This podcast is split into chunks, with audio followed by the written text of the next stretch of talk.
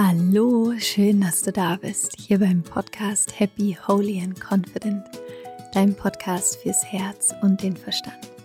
Mein Name ist Laura Marlina Seiler und ich freue mich sehr, dass du hier bist. Ich hoffe, es geht dir gut und ich freue mich umso mehr, heute eine Folge mit dir teilen zu können mit einem sehr guten Freund von mir, dem Autor John Strelecki, der unter anderem das Buch geschrieben hat, Das Café am Rande der Welt oder The Big Five for Life. Und John hat ein neues Buch geschrieben, das heißt, was ich gelernt habe, was auch ein wunderschönes Buch ist. Und wir haben uns endlich mal wieder zusammengesetzt und beziehungsweise auf Zoom zusammengesetzt und ein Gespräch geführt, was wunderschön geworden ist über Spiritualität, über Heilung, über Selbsterkenntnis, übers Älterwerden, über all die Fragen, die er sich auch gerade so in seinem Leben stellt und unter anderem haben wir darüber gesprochen, wie man so den eigenen Ort der Heilung finden kann und wie man den in sich erschaffen kann. Und John hat ganz viel über den kosmischen Algorithmus des Universums gesprochen und wie wir diesen Algorithmus, wenn wir den einmal für uns verstanden haben,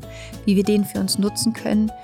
Wir haben darüber gesprochen, wie wir uns selbst die richtigen Fragen stellen und wo wir dann auch die Antworten auf diese Fragen finden.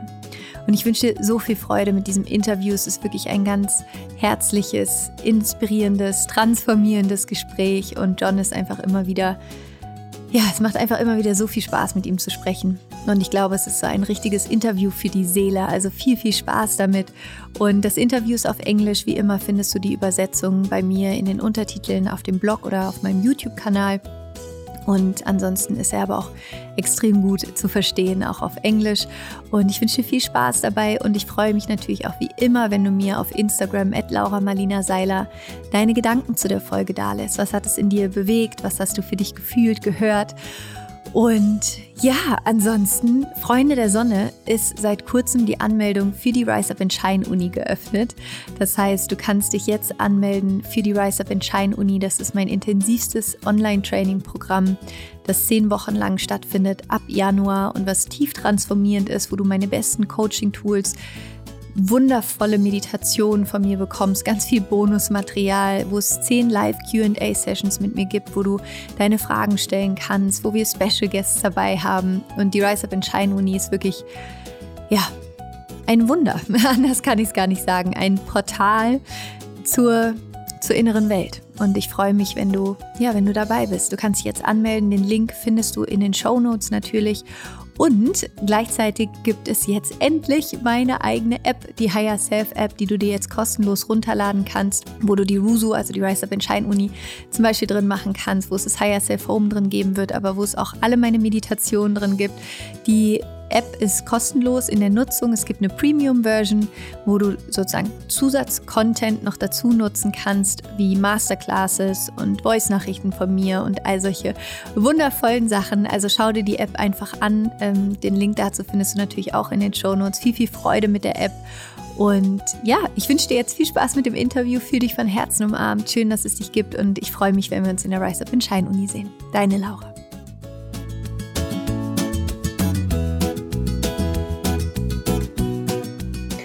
I am so grateful to have my wonderful friend and colleague John Strelecky in the podcast today again. Thank you so much for being here, and um, I'm very, I'm looking very much forward to to our conversation. Thank you. It's a joy to be back. It's great to see you, and uh, I, I, love our conversations. So I, I can't wait to spend time today.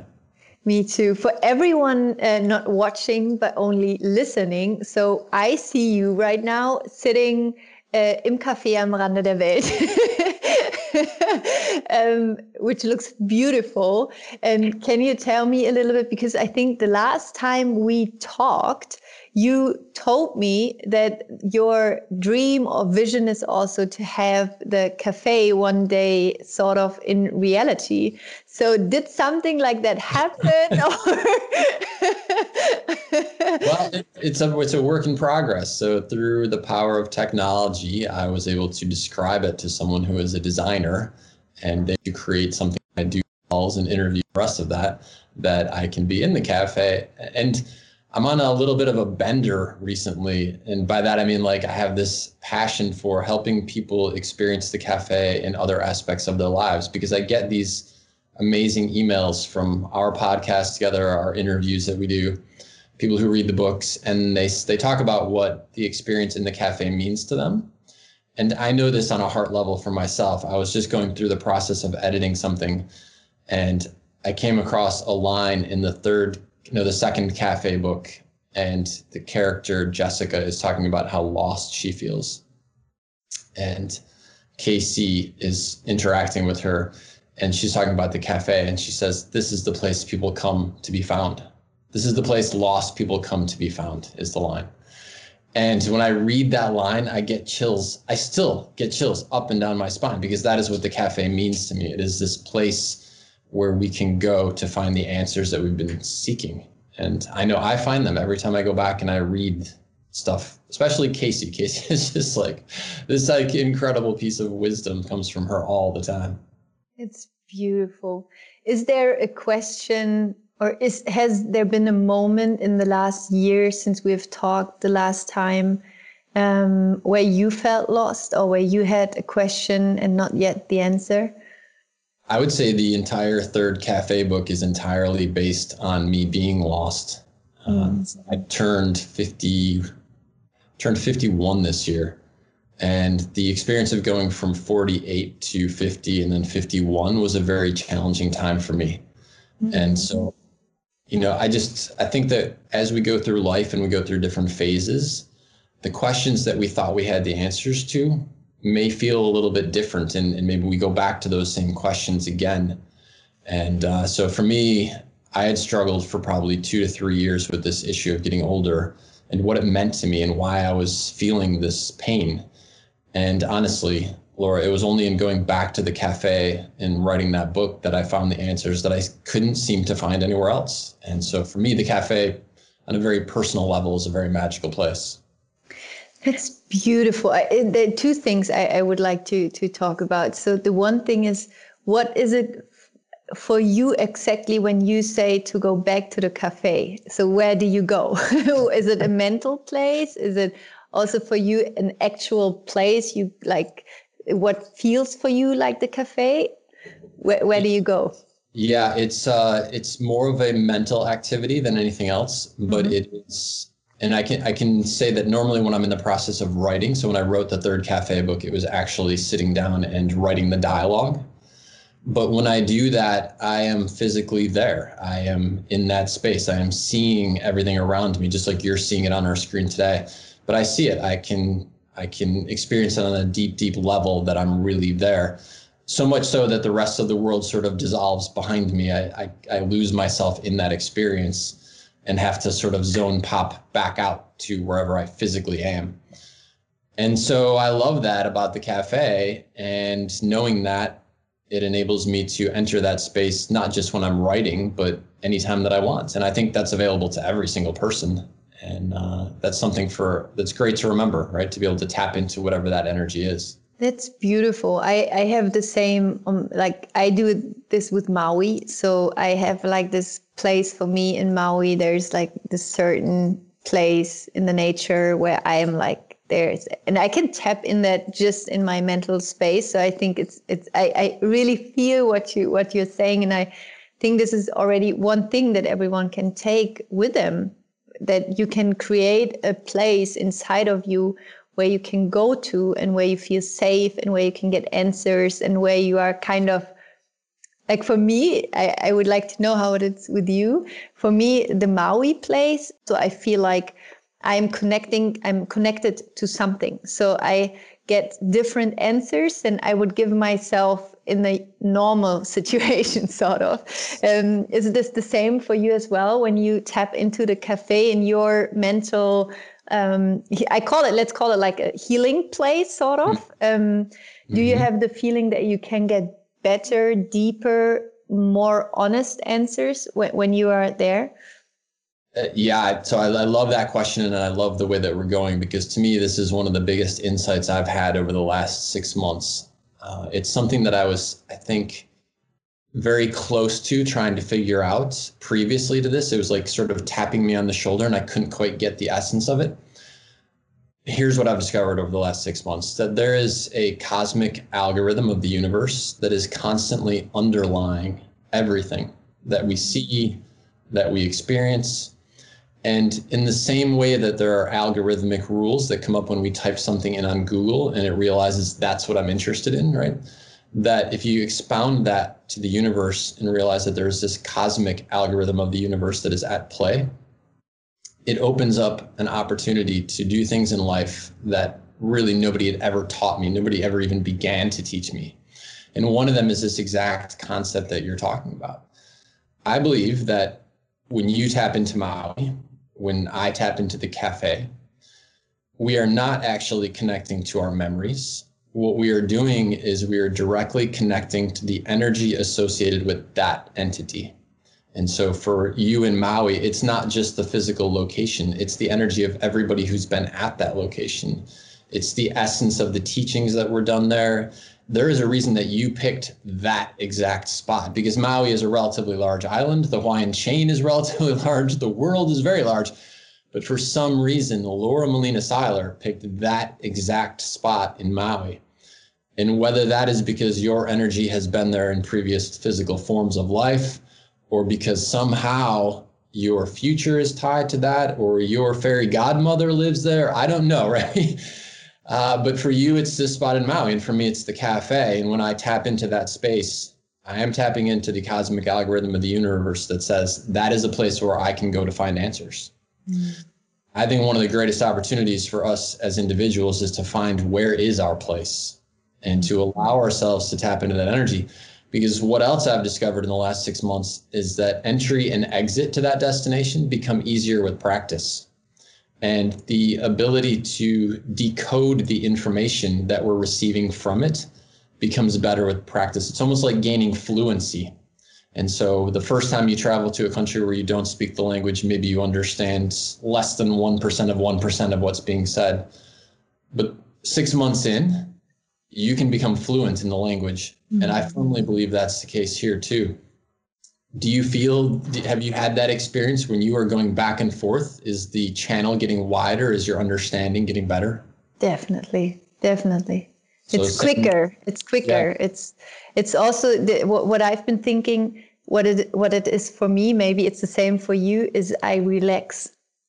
Yeah. I go there and I relax. And I think this is very often the, the biggest problem I have when I'm stressed, when I'm, um, yeah, when I'm, when I'm just like energetically confused, let's say, because I'm not within myself with my energy right. uh, then I cannot tap into the information that is the best for me. But I'm in the energy of fear or of, of controlling things. And then I get that like algorithm, let's say, giving me informations. And I think this is so beautiful when I think about it, that I think one of the magic things about those places is you go there and I also connect to this relaxed feeling I have mm-hmm. there, this total relaxation, knowing everything is well, everything is okay. Just relax into the answer and it will come. How, how is that with you? Is it similar in the cafe? So when I go back to the cafe, I feel a sense of coming home. Yeah. Like I, I actually just even saying those words to you, I feel a sense of coming home. I feel my eyes tear up and I feel like this connection, like I cannot describe accurately. It's it's exactly where I'm supposed to be.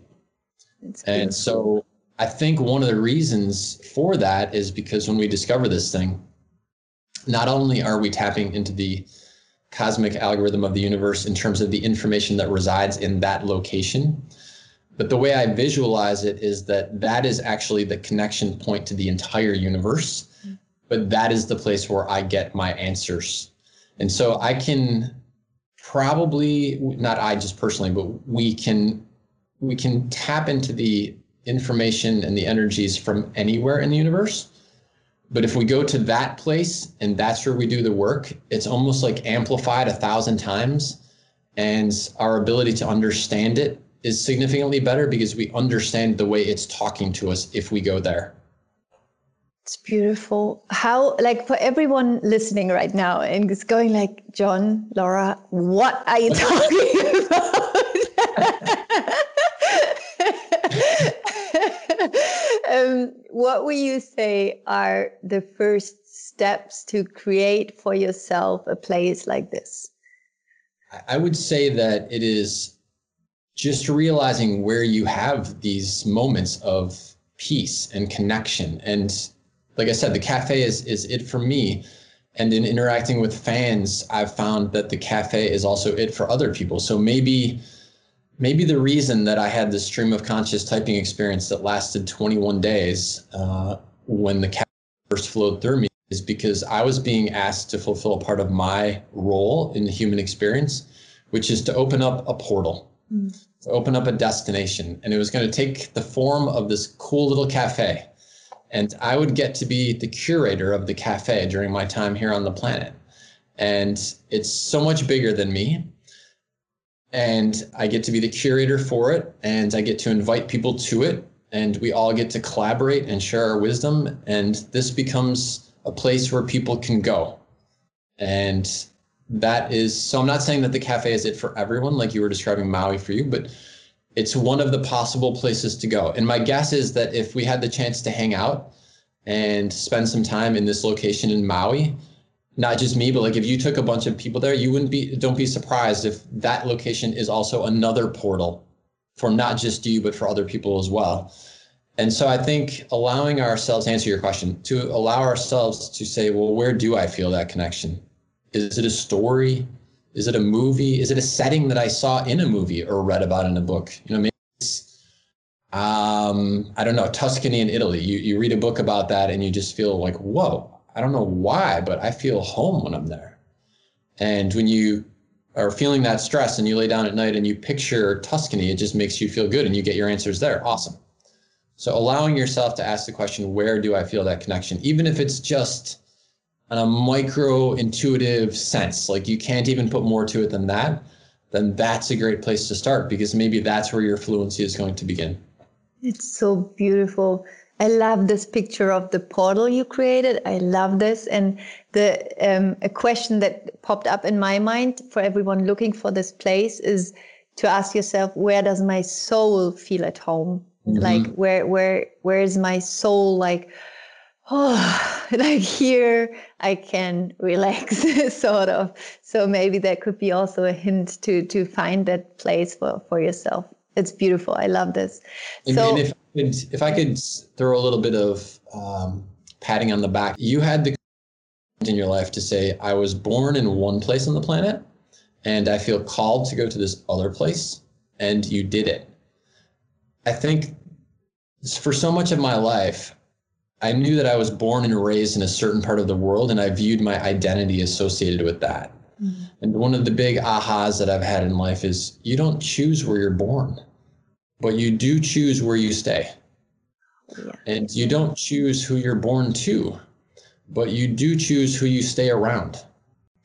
And to allow ourselves to say, just because I was born here in this environment to these people, doesn't mean that that needs to be my future. It can be if you love that and that really makes you feel connected and fulfilled and happy. Awesome. But if it doesn't, allow yourself to see your presence on the planet as a human being or even as an entity that is part of something so much bigger, and you are welcome anywhere you want to go. It's amazing. I love this. Yeah, it's true. Yeah.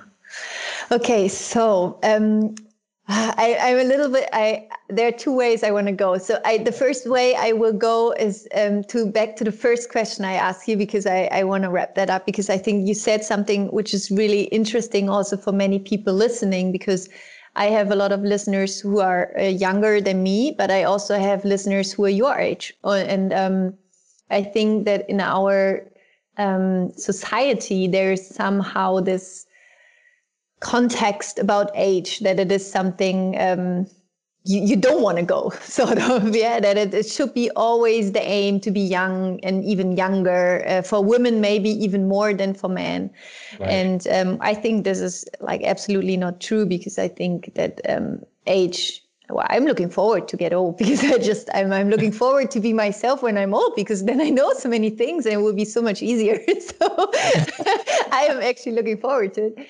And um, you you said that for you uh, between uh, being 48 and then the three years until turning for, uh, 51 this year, um, that it has been for you also a, a challenge to to to get older. And um, so, just to to wrap that up, how how what is your your um, position now to, to towards age? Yeah, so what was really fascinating in going through this experience that I mentioned a little bit earlier, writing the cafe. So I couldn't find my answers. I was really struggling with this. And it was very much of an internal struggle. So the way in which I interacted with my daughter was still the same. Um, but it was very much of an internal struggle for me. And the answers that I found in going back and writing the third cafe book were the following. It doesn't matter that I'm frustrated with getting older. It doesn't matter that I'm frustrated with the fact that I have to wear reading glasses instead of just being able to look at my phone or look at the dialogue. I'm still going to get older. and so there's this character in the third cafe book called Max, and Max is in his late 70s, and he's got this like unabashed I'm going to call it like it is perspective on life. And he basically says to to me, the character of John, he says, "Tell me something you enjoy." And I said, I, I, like going to the movies. He says, All right, how many times do you go to the movies? And you do the quick math, and he's like, All right, you got about 300 movies left that you're going to see at the movie theater. And he's like, Tell me something else you like. Uh, Christmas. All right, you got about 28 Christmases left and it was in the process of writing that that i realized yeah like you could i could sit and be frustrated with the fact that these things are changing and i can't do some of the things i want to be able to do in the same way. But every minute i spend on that frustration is a minute that i'm missing living life right now. And if i miss that then i'm going to get to be 72 or 71 and lamenting the fact that i wasn't doing the things that i wanted to be doing when i was 51 so it was just a tremendous takeaway that no, it's maybe not as perfect as you wish it were, but you know what? Step up, put your big boy pants on, and start really enjoying the moment that you have now, or you're going to be wishing you had enjoyed that moment sometime in the future. Yeah, so I really I owe it all to Max. Whoever Max's energy in the cafe was a real game changer for. That's beautiful. I, I really like that. Thank you for for the answer because I think that helps many people to I mean, it's also it's happening to everyone. It's not that anyone really gets younger. At least, I mean, I think it's also a lot of perspective because I think that um, it um, you if if you really put yourself on on the position or in the perspective that you can grow younger inside of yourself. So uh, I think it's also a lot of mindset you can do there, and uh, you always feel the way you feel from your age, and um, I think it's also a, a, you can do a lot with your mindset about age. I think. Absolutely, and and I will say that so there's uh, you know maintaining a state of gratitude about what you have, and so yeah. what was interesting as I was going through these three years is because I live and breathe in this space and do my very best to, to emulate it. I was I would be aware of those things, and I would put myself in a state of gratitude. Yes, I mean think of how many people you know have much more struggles than I have, either physically or uh, health wise or whatever and even with all of that, I was still feeling these things at times. And I think maybe this is part of the human algorithm experience also, because what, what's happening is I was watching and still am watching my parents get very old. And there's an awareness that you're the next generation. So, you know, you are the next one to be old.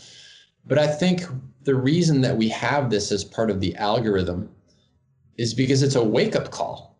It it's it's like you know when you when you're a younger person and you're entering your 13 14 15 and you start to realize like okay you could like have a baby now. Like you're you're entering the phase of life where you're potentially ready to do something else. And so physically and mentally we get these cues that are hardwired into us that says you're transitioning to something.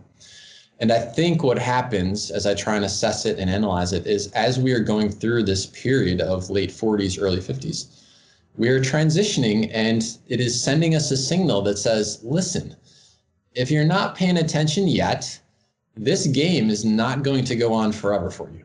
And so now is the time to really step back and reflect and be grateful for what you have and to map out the destinations and journeys and adventures that you want to go on because the clock is ticking. And quite honestly, the clock is accelerating.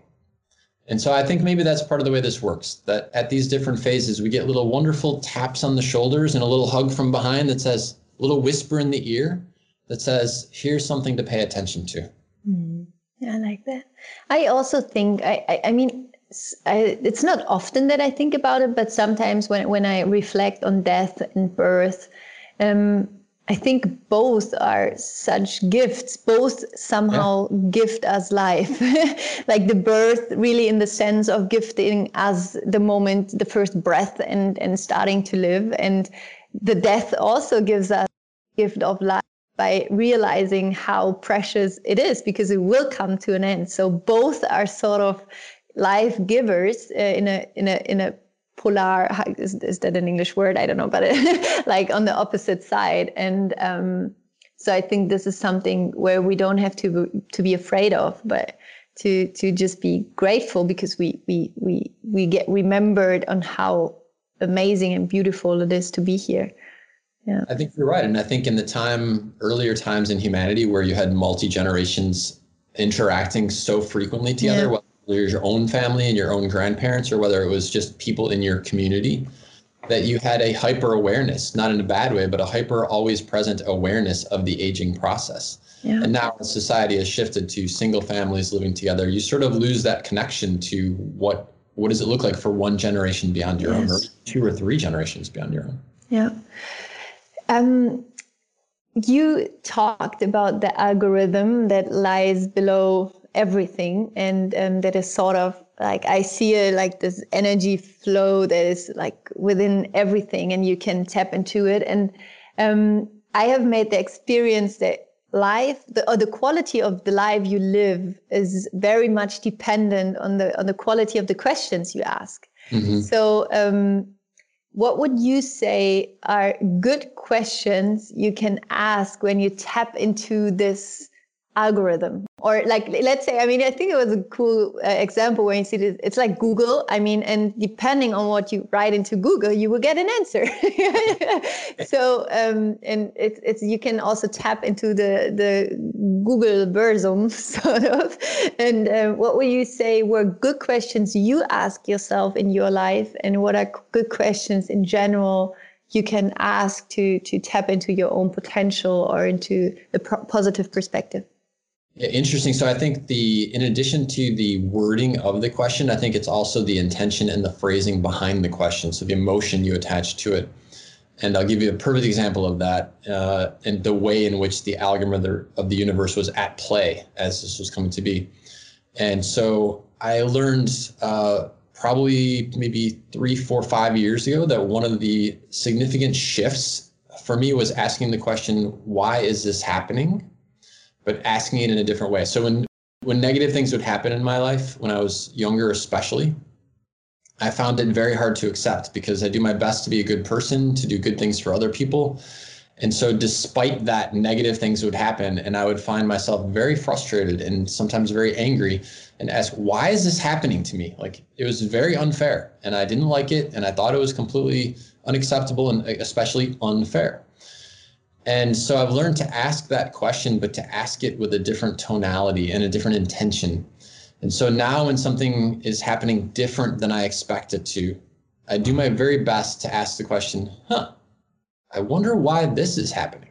Wow, I love this. And let me give you an example of this in a way that it played out, because I don't think we've talked about this story, but this to me is one of the highlights of the way in which the algorithm is is at our disposal and so uh, I had written the third cafe book and it was done.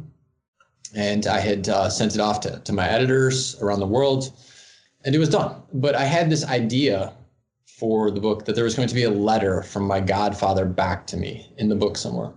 And I could never quite find a place during the writing process to figure out where it was going to go. And so I didn't include it.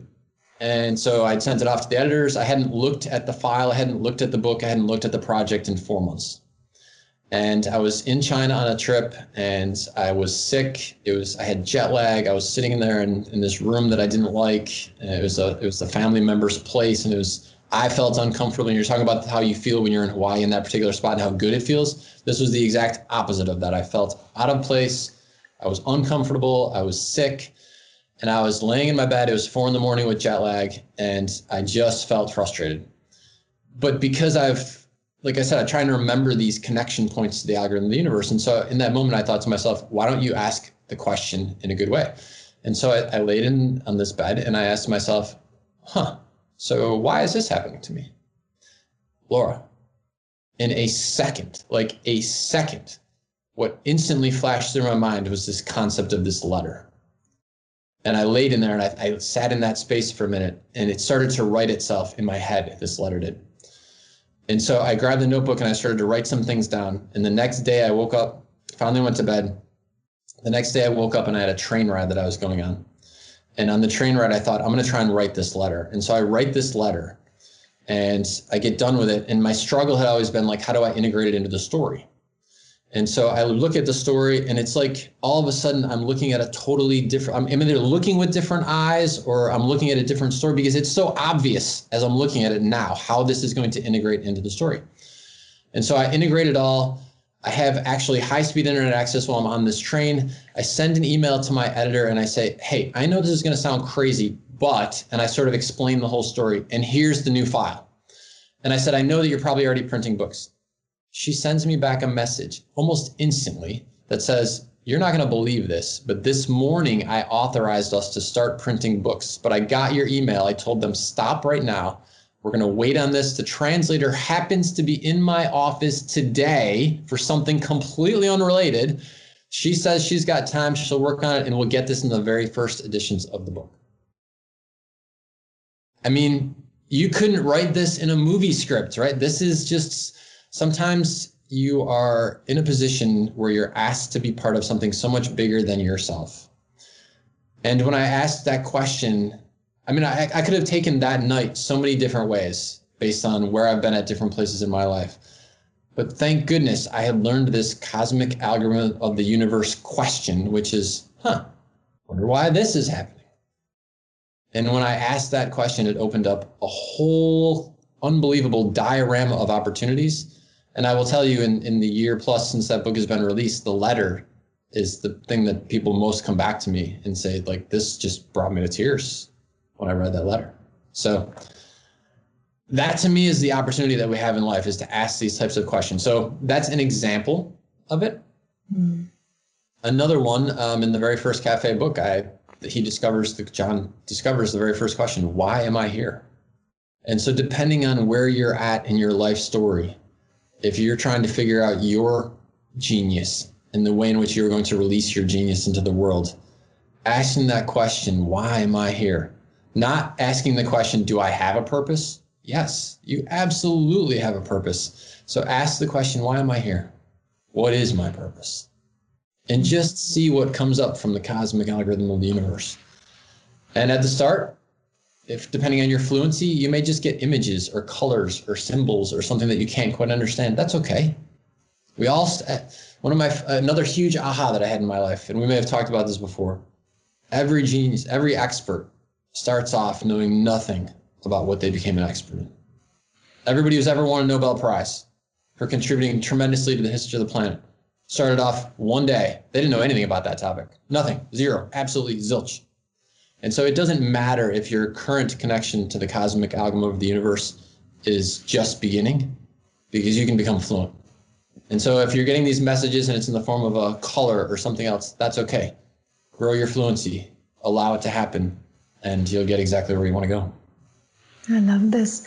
Thank you for sharing. Um, one, I uh, one um, thing that that I understood while you were talking is the difference. I think in the quality between the questions is when people usually ask, "Why did that happen?" It's like a um, ah, the German word is Vorwurf. Uh, um, what, what's the English word for it? So that that you are yeah it's it's you you blame you blame mm-hmm. so you're blaming um, you blame life or something so you go into the energy of being a victim of being yeah of, of giving the um, the responsibility to some something or someone else than yourself. And yeah. I love about the question, like interesting, like why why is this? Ha- I'm wondering why is this happening. The the beautiful thing about this is you open up for guidance, and I mm-hmm. think this is such a difference of course than in the quality of the answer because you you you tap into a totally different stream of of information that can that you open up to and yeah. um I think that was so beautiful that I, I just understood it like inside of myself. That of course you, the one thing is you ask for guidance, and the other thing thing is you ask for blaming someone, and that that has a totally different energy. Yeah. And and I don't want to minimize the situation that someone might be in in life. You know, you might someone might be listening to this and they're dealing with a major illness or they're dealing with something hugely significant for their life. And I'm not saying that it's i'm not saying those are fluff moments or easy to deal with moments or anything like that. I don't want to minimize it.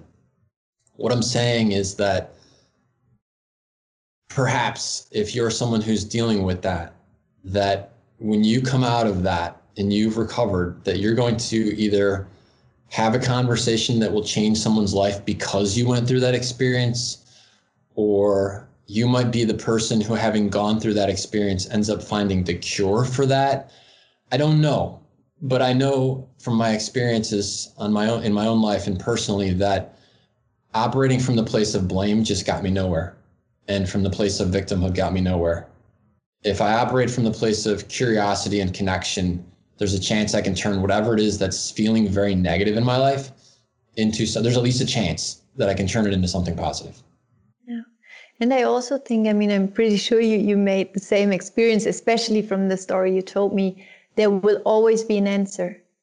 Yeah. This I think is so interesting. It's never that there is silence. Something will come. Yeah. And um, there was what you said. Maybe it's a symbol, maybe it's a picture, maybe it's a word, maybe it's a sentence, maybe it's a story or letter, but something will come and to to receive this then and be with it and to let it grow i think this is also something really beautiful. What i love about this to just be open and receive then the answer that will come when you open up for guidance. Yeah. And, and i would say don't doubt yourself in this regard. Like i'll tell you another very short but uh, related story as it relates to the cosmic algorithm of the universe and trusting these questions when you ask them. So my mom had um, a, a major heart issue and so she was going to go in for heart surgery and the process she was going to go through is they literally stop your heart and then they restart it. And they're only allowed to do this procedure three times. And so the issue was her heart was on an irregular heartbeat. And so she wasn't able to breathe 100% the way that everybody else on the planet breathes who's got a healthy heart. And so she went in for this procedure and they stopped her heart and they restarted the heart and it didn't work. The, the, the rhythm was the old rhythm. And so they did it again and it didn't work. And I was in the hospital and I was visiting her and they were going to let her go home and then come back and do it the third time. And I said, Mom, how long have you had this? And she said, I, think I've had this my whole life. She said, I remember as a little kid trying to climb a hill and be like, and just could not catch her breath. And I had this sudden flash come to me, which was and what came to me was actually a computer. It was the image of a computer, which made no sense in the context of the discussion I was having with my mom. Um, but I asked, and I sort of asked in that same way we're talking about of asking the cosmic algorithm of the universe. I think I asked the question, what does that mean? And I saw this, I suddenly had this awareness that if you take a computer that's got an issue and you load more software on top of it, the issue never goes away. You're just piling on more stuff on top of the problem. And when my mom had told me that I've had this my whole life, suddenly, Laura, I had this flash of insight that said, You are trying to ask your computer to reboot and show you something new, but nothing really has changed. And so I went to a professional musician and I said, Can you do me a favor and record a healthy heartbeat? And they said, Yeah, totally. So I, I had a healthy heartbeat recorded and I put it on an iPhone and I took it to my mom's house and I said, Mom, every day for an hour, I want you to listen to this in your earphones, right? And I said, and the last thing I want you to listen to before you go into surgery the, the third time, for a half an hour, I want you to listen to this healthy heartbeat. And so she did this and they put her under. They turn off her heart, they restart it. And when they restarted it, Laura, which rhythm do you think it found? From the healthy heartbeat. Yeah. Healthy heart. Yeah. yeah. Now, I've never gone to medical school. I don't know anything about this, but it was my mom and I love her and I wanted to help her. And somehow, some way in that moment, the cosmic algorithm of the universe opened up the channel and said, Oh, this is what you're looking for? Here you go. Even though I didn't have all the training, all of the sort of credentials to justify that. And I think that's what's available to all of us all the time. That's beautiful. Thank you for sharing. Thank yeah. you. Um, I have so many more questions, but I will try to focus. I mean, we, we will have so many more conversations, but um, so uh, the one question I have, because you mentioned when you wrote the first um, Café am Rande der Welt, um, you said that you wrote it in 21 days and you sort of channeled it. So you, it just flew, like, how do you say, like it just went okay. through you and you typed it down. So, um, can you maybe uh, take us back to the moment this started? What was that strain for for you to to hear this, and uh, how did you react to it? And were you like, stop it, or did you go, okay, let's let's type it? How, how was that for you? So luckily, I had just come back from a major endeavor, a major adventure in backpacking around the world for a year. And one of the things that I discovered through that experience, especially when I look back retroactively, is when you so I had wanted to travel the world since I was a little boy. And I wanted to see Africa. I wanted to see the animals. I wanted to in, meet interesting people and experience other cultures. And doing that opened up this channel. It increased my fluency to continue to use the, the wording and the examples we've been using. So it increased my fluency a lot in terms of my connection to something much bigger than myself. And my intuition was at a very heightened point and I had much more self confidence because when you're out there traveling the world and you have to deal with things that before made you nervous and therefore you found workarounds to not deal with them. Uh, but then you have to deal with them and you realize it's not as big of a deal and you grow your self confidence. That when something comes at you that you can't quite understand, you're able to approach it in a more like, well, I don't know, we'll give it a shot, we'll see what happens, right? And so when something inside of me said sit down and type, I sat down and typed I didn't judge it. I didn't evaluate it. I just sat down and typed.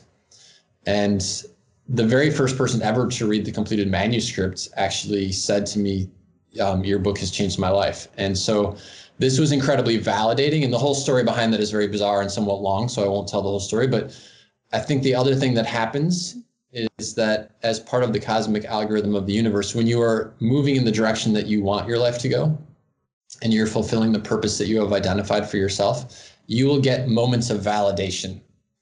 And it's important in those moments of validation to allow yourself to say thank you, to not judge the moment, to not question whether you're good enough, to simply say thank you and embrace that and feel it and then continue to move in that direction. Thank you for sharing. There's one question um, that I started to ask in the podcast every one of my guests because one of my visions of my life visions is to really bring spirituality into the mainstream area so that it becomes the most normal thing people um, spend their time with, sort of. So um, what I what I figured out is that for many people they cannot really um, they, they don't know what spirituality is or how they like yeah it's it's so un, unknown sort of for them. So right. what is spirituality for you? Like if if if you would have to describe it what is spirituality to you and for you? I would say continuing to use again that sort of same verbiage that we've been using i would say spirituality to me is this algorithm of the universe, the cosmic algorithm of the universe. It is everything that has ever been. Is a, it is everything that potentially can be, not just for our individual lives, not just for this planet, but literally everything that is out there. And we have no issues typing on our phone a question on Google and getting an answer, and we don't even think about it. And yet, if, if you ask a thousand people, can you tell me exactly what's happening and why that works? I can pretty much get, including myself, by the way, I can pretty much guarantee that nobody really knows out of a thousand people. Now, I'm sure there are some people on the planet who can tell me exactly what's happening, but very few. And I believe spirituality is our willingness and opportunity to tap into this for the and, and part of that is to to allow ourselves to ask the question why am i here i mean if you think about it think of the randomness of that. You get 28,900 days statistically to be on the planet. So the question is what are you going to do with it while you're here? And yet the vast majority of us go through our lives and nobody ever asks us that question. We're never taught to ask that question. We're never taught to tap into the algorithm of the universe information in the same way that we're taught to type on google. Why I don't know, maybe it's part of the journey. Maybe it's part of us having to discover that for ourselves. But to me, spirituality is the opportunity to live my life at the fullest possible potential to fulfill my purpose on the planet by allowing myself to tap into all of this. And by the way, the algorithm algorithm of the universe isn't just the underlying. So it's the underlying, but it's also you and I. You and I in a conversation can change each other's lives if we're willing to ask the interesting questions and hear what someone else's wisdom is bringing forth from them. So it's not just that we're dealing with the underlying, it's also the people around us, the environment, animals, everything. But to me, spirituality is all of that. And the question is, what is our place within that? And at least at the starter level, Laura, I think our place in that is to lend our genius to the collective. Now, if we do that, I can't tell you exactly what's going to happen, but I couldn't tell you on the day that something inside of me said, sit down and type. I could have never told you on that day what I thought was going to be the, the results five years later. I could have never told you that that little thing would become a book and that little book would be in 42 languages and it would inspire people. I never could have described that. I never even could have envisioned that at that moment. But what I've learned is that if we allow ourselves to believe that we are here for a purpose, that we have genius to offer, and that there are tools at our disposal, like the cosmic algorithm of the universe, that that is spirituality. It's the chance to play amongst all of that in this beautiful playground that we have been given in this opportunity that we have. Thank you so much for sharing. Thank you. And um, so you just um, released your new book uh, here in Germany, at least. I don't know for how long it's already released in the States, yeah. but here it's released, I think, since two months, probably. Yeah, came out uh, September 18th, I think. Yeah. So um, it's called in German Was ich gelernt habe, uh, what I've learned in, in English. And um, what, what if, if you I mean, probably it's difficult to say, but what would for you be the the quint essence? Essence i don't know is that an english word. I just make it up. Um, from the book like what what are the main things you would say you have learned until now? Yeah so the the idea behind the book was when i when i read a story like the cafe books or the big five for life it's an opportunity for me to share ideas and concepts through the context of a story. And I personally love stories. Uh, that's one of the, ba- the ways that I learn best. There are times, though, when something hits me, something powerful, like a lot of the stuff we've been talking about today so far, where it's not necessarily something I can see the way in which it ties into the story, or, or it's something that I feel I want to share even without without needing to, to have a story framework that I just want to share it. Um, because sometimes what we have is just a minute or two in our lives and the ability to look at just three or four pages in a book and still get something very powerful. So that was the genesis of the idea. And the other genesis aspect of it was that I don't think that the world is desperately waiting to hear what John Strelecky has learned. I do think that we all have things that we've learned. And part of what we've been talking about is tapping into that in order for us to tap into it, I think there's an opportunity for all of us to think about wait, what have I learned and who would I like to share that with? And maybe it means you're having a conversation with your kid about something that's really interesting or enlightening that you've learned in your life. Maybe it's a best friend, maybe it's a grandchild, maybe it's a complete stranger in a random moment at a cafe. I don't know. But I think the the goal of this book is to inspire people to share some of what they've learned and hopefully, by reading through this, the examples that I give in the book, it will spur some very creative conversations and some very creative sharing uh, amongst everybody who reads it. That's really the goal. Nice. And um, at the end of the podcast, I have this one question. I mean, you answered it before, but I'm curious what your answers are going to be now. So I don't even know if you remember the question, but it is imagine it's the last day of your life. So you live many, many, many, many beautiful more years. Uh, you have a beautiful life, write more books, and it will be the, the last day of your life. And I would come to you and I would say, John, there has been a technical problem everything is deleted. There's nothing left. Um, but I have a white uh, sheet of paper and a pen. And you can write on this paper three wisdoms, things you have learned in your life that you would like to pass on to, to the world, to other people, if nothing else you've ever mm. said mm. would remain. So my first intuitive response to that is I would write that I would write to my daughter that I love you. Mm. So I get emotional even thinking about that.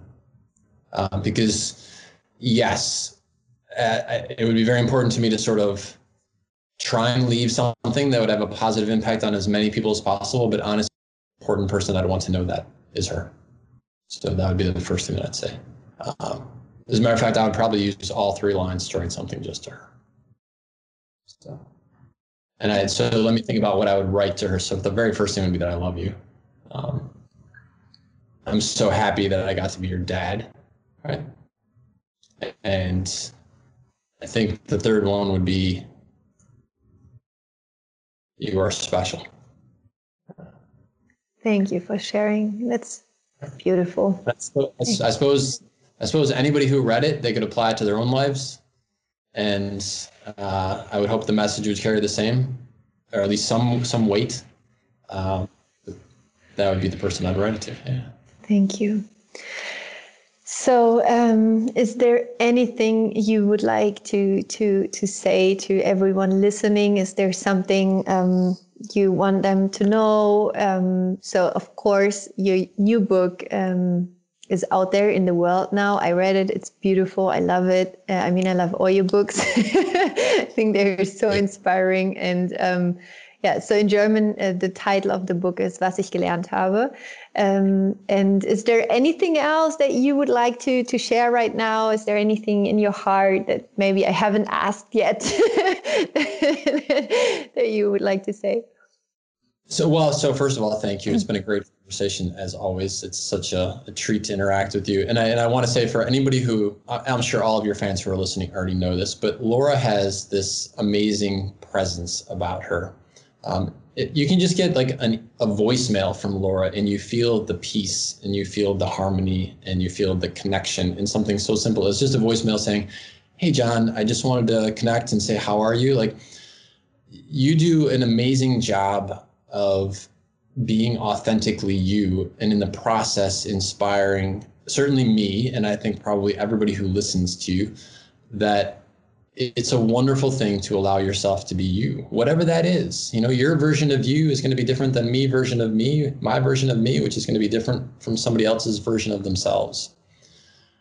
But one of the things that in the last months as we've been going through this unique situation in the world and people have had a lot of time to reflect I think it's an awesome time to allow yourself to ask the big questions. Why am I here? Who am I? Right? Am I playing in my playground? Uh, and, and to allow yourself to be the best version of yourself, the most authentic version of yourself. Uh, because in the same way that you, Laura, inspire countless people, whether it's just a moment of getting your voicemail and feeling that wonderful energy that you bring to everything that you do, or whether it's something bigger that someone will offer to the world in the form of a book or a movie or a conversation with their kid or whatever. Just allow yourself to be the best, most authentic version of yourself. And I think you'll log a lot of happy minutes in life. Thank you for sharing. And um, yeah, I always really also want to acknowledge you. I I'm always so I was looking so much forward again to to have this hour with you because every time I don't know, but there's always such a special energy and there I just love to be connected to you and to to listen to you. I love how you tell the stories, how you see the world and how you yeah, how you really opened up this portal for so many people to to find this place to get really good answers for your life and um I'm looking forward to any conversations we are going to have in the future. and um, hopefully next time also when you're in Germany that we yeah can create something together for the people so that we do like a John and Laura a book evening and you can read from your books and we can have a conversation. I mean that was planned for this year, so I hope we can do it next year.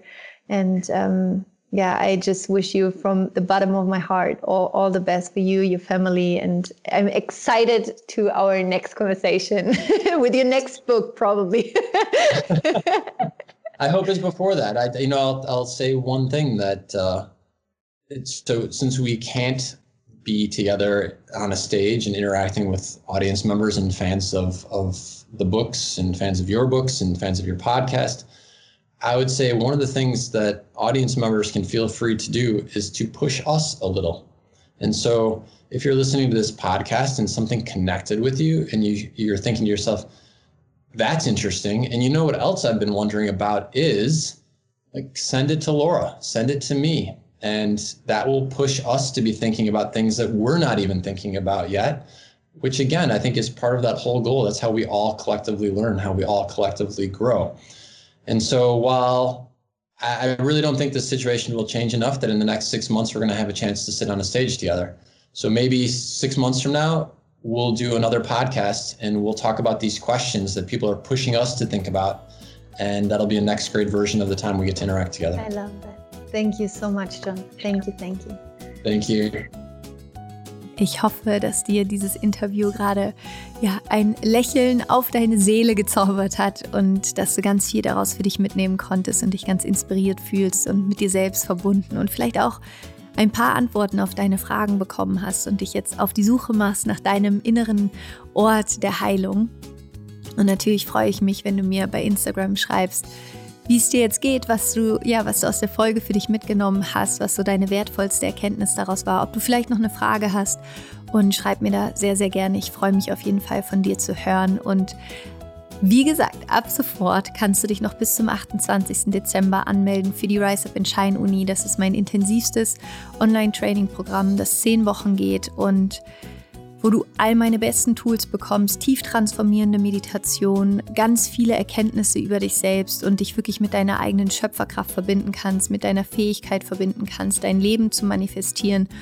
Und ich freue mich, wenn wir uns in der Rise of Entscheiden Uni sehen. Den Link dazu findest du in den Show Notes und ja, wenn es sich für dich richtig anfühlt, melde dich an, sei dabei. Ich freue mich sehr auf dich.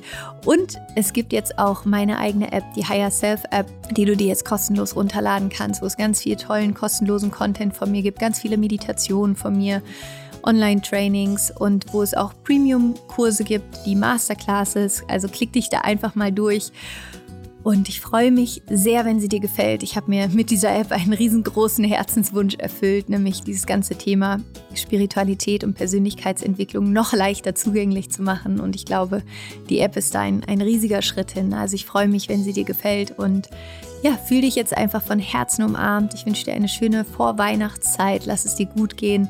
Kümmere dich gut um dich selbst. Glaub an dich und ja, erinnere dich immer daran, wie wertvoll du bist, wie wichtig du bist und dass es für alles eine Antwort gibt.